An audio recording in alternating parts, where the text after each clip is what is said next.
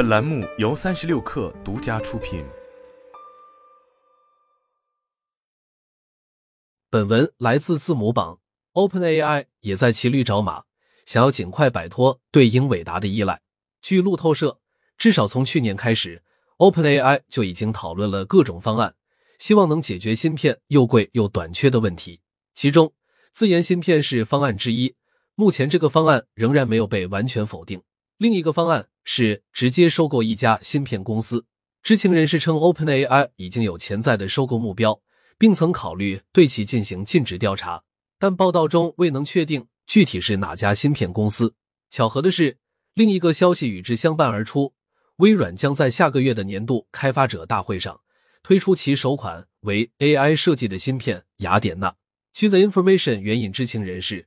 雅典娜将用于数据中心服务器，为训练大语言模型等设计，同时支持推理，能为 ChatGPT 背后的所有 AI 软件提供动力。云已经成为大模型的重要战场，而微软在该领域的两个竞争对手谷歌和亚马逊都早已拥有了自己的 AI 芯片。雅典娜的推出将让微软补全短板。微软和 OpenAI 在芯片问题上的进展颇有代表意义。论角色。正是微软、OpenAI 和英伟达的三方联手，让 ChatGPT 变为现实，继而引发了一场全球性的 AIGC 新浪潮。论时间，下个月正是 ChatGPT 推出整一年的节点。大模型竞争的下一个焦点，似乎是谁能先甩了英伟达。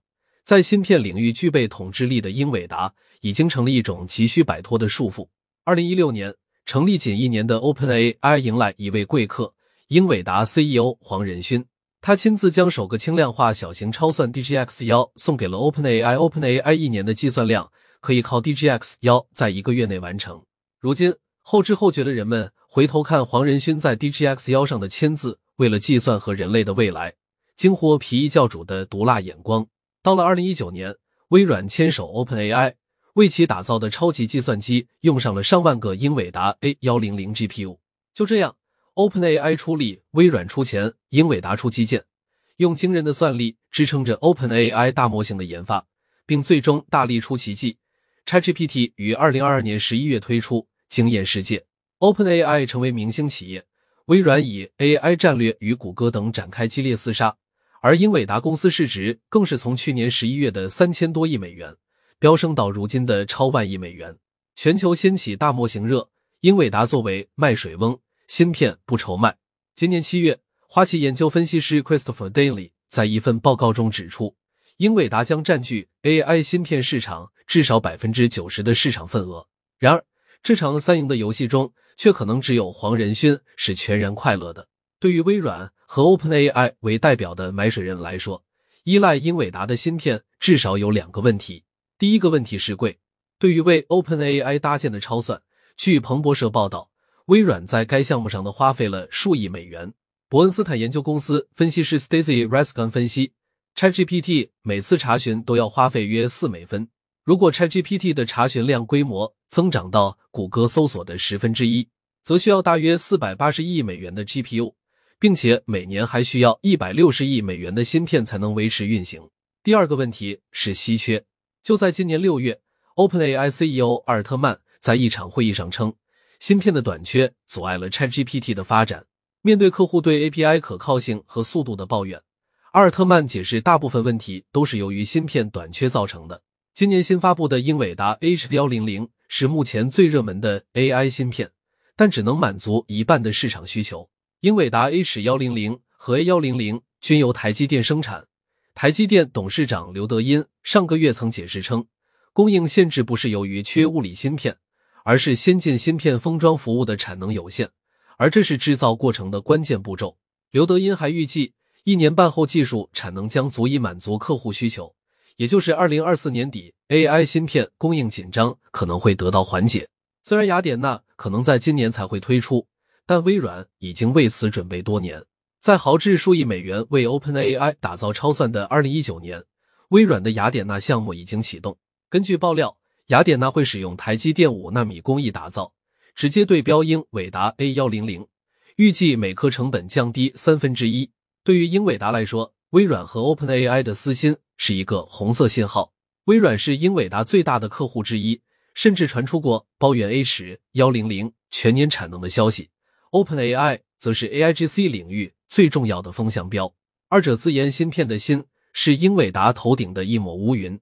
谷歌曾是最早大规模采购 GPU 来进行 AI 计算的公司，但后来研发自己的 AI 专用芯片，在二零一六年就已经发布了第一代 TPU。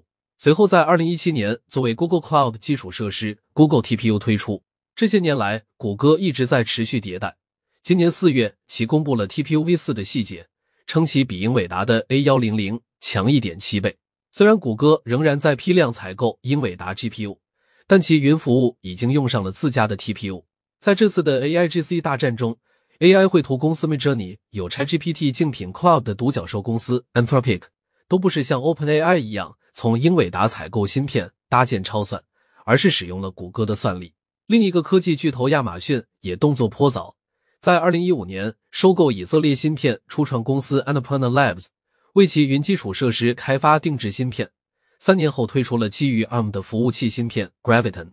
后来，亚马逊推出以人工智能为重点的芯片 Inferentia Trainium。上个月，消息称亚马逊将向 Anthropic 投资四十亿美元，作为交易的一部分，Anthropic 将使用 AWS Training 和 Inferentia 芯片来构建、训练和部署其未来的基础模型。除此之外，英伟达的其他竞争对手也在向 AI 芯片领域发起进攻，AMD、英特尔、IBM 等。正陆续推出 AI 芯片，试图与英伟达的产品抗衡。今年六月，AMD 就发布了 Instinct MI 三零零，直接对标英伟达 H 幺零零，是专门面向 AIGC 的加速器。其集成的晶体管数量达到一千五百三十亿，高于 H 幺零零的八百亿，是 AMD 投产以来最大的芯片。AMD 甚至用兼容英伟达 CUDA 的策略，降低客户的迁移门槛。不可否认的是。目前，英伟达仍然几乎垄断 AI 芯片市场，没有竞争对手撼动其地位，也没有一家科技巨头可以完全摆脱对它的依赖。但降低英伟达的控制力似乎成为一种共识。外部挑战一浪接着一浪，微软和 OpenAI 自研芯片的消息就是新的一浪。英伟达能稳占案头吗？